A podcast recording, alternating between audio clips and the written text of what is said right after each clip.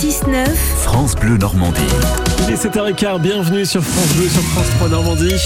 Louis Fontaine, bonjour. Bonjour François, bonjour à tous. La Nouvelle Éco et on parle souvent de sobriété énergétique, c'est vrai, mais il y a aussi, Louis, la sobriété numérique. C'est le thème ce matin de notre Nouvelle Éco. Exactement, une entreprise canaise travaille sur cette question, elle s'appelle Adista, représentée ce matin par Arnaud Clément, bonjour. Bonjour. Vous travaillez autant avec des entreprises que des collectivités. Pourquoi l'écologie est-elle gagnante si on fait preuve de sobriété numérique? Euh, c'est une bonne question. Elle est, elle est gagnante parce qu'on entend sur votre antenne ce matin qu'on a des soucis d'incendie, qu'on a des soucis euh, avec de plus en plus euh, d'inondations. Donc, il faut pas confondre météo et climat, mais aujourd'hui, le, le, le dérèglement climatique est absolument partout. Et donc, bah, en effet, même dans le numérique, il faut être plus sobre. Et soit on, choisit d'être plus sobre et, et on peut être heureux, soit on nous l'impose et ça risque d'être compliqué. Et alors, quels sont les moyens euh, d'améliorer, les meilleurs moyens pour améliorer euh, notre empreinte euh, carbone numérique? Eh ben écoutez, le, plus simple, et en, plus on fait rimer écologie et économie, c'est d'allonger la durée de vie de, des matériels et des équipements. En fait, 80% de l'impact carbone du numérique est dû aux équipements. Euh, 15% est dû au data center et 5% sont dus au réseau. Et en fait, l'électricité euh, pèse assez peu. Donc ça ne veut pas dire qu'il faut pas être sobre en énergie, ça ne veut pas dire qu'il faut moins consommer euh, d'énergie, mais la priorité des priorités reste d'allonger la durée de vie des équipements. Donc la consommer euh, autrement. Euh, on suppose aussi qu'il y a un avantage économique derrière tout ça. Exactement. Euh, les Français changent en moyenne leur téléphone tous les 18 mois. Euh, bah, si vous le changez tous les 3 ans, 2 ans, 4 ans, 5 ans, eh ben vous faites des économies. Et c'est pareil pour les DSI. Si on arrive à faire durer plus longtemps les PC portables, si on arrive à héberger ces données dans des data centers qui sont plus propres, mais surtout euh, à, conserver ces serveurs plus longtemps, euh, tout ce qui est vraiment allonger la durée de vie de ces équipements va être beaucoup plus efficace euh, que d'être plus sobre en énergie. Alors on, on parle de, de, d'un point noir, les, les, mails, le tri, euh, c'est, ça fait partie du, d'une autre solution. Il faut réduire euh, nos mails tant qu'on peut le faire. Oui, alors on a quand même un peu le temps pour euh, continuer à utiliser des mails avec des pièces jointes, mais c'est vrai que euh, l'ADEME avait sorti une étude en 2019 disant que c'était 19 grammes de CO2 un email avec une pièce jointe.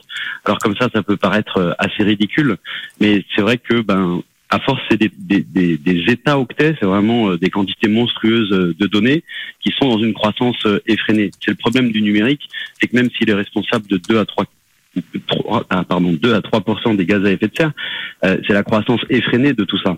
Et donc, euh, en effet, essayer d'être un peu plus sobre et plus raisonné dans son usage fait partie de la solution. Arnaud Clément, vous êtes invité ce week-end, euh, cette semaine, pardon, plutôt à, Deauville pour animer une table ronde sur le sujet. Est-ce que les consciences s'éveillent sur cette sobriété numérique ou on a encore beaucoup de travail à faire dessus? Non, malheureusement, je pense qu'on a encore euh, beaucoup de travail à faire. Euh, tous quotidiennement, euh, c'est pas forcément notre priorité aujourd'hui, euh, ni d'être plus sobre. Et puis c'est pas facile. Ça nécessite un changement de mentalité qui est assez fort. Euh, il faut en fait vivre ce changement comme une opportunité. Euh, les entreprises qui changent pas et qui ne bougent pas sont des entreprises qui meurent.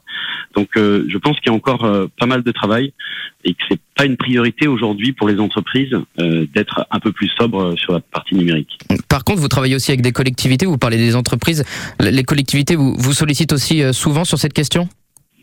Oui, parce que c'est un sujet euh, que les collectivités ont pris euh, à bras le corps, notamment euh, à cause des, ou grâce plutôt, à des contraintes légales assez fortes sur le fait d'acheter 20% d'équipements reconditionnés quand c'est possible.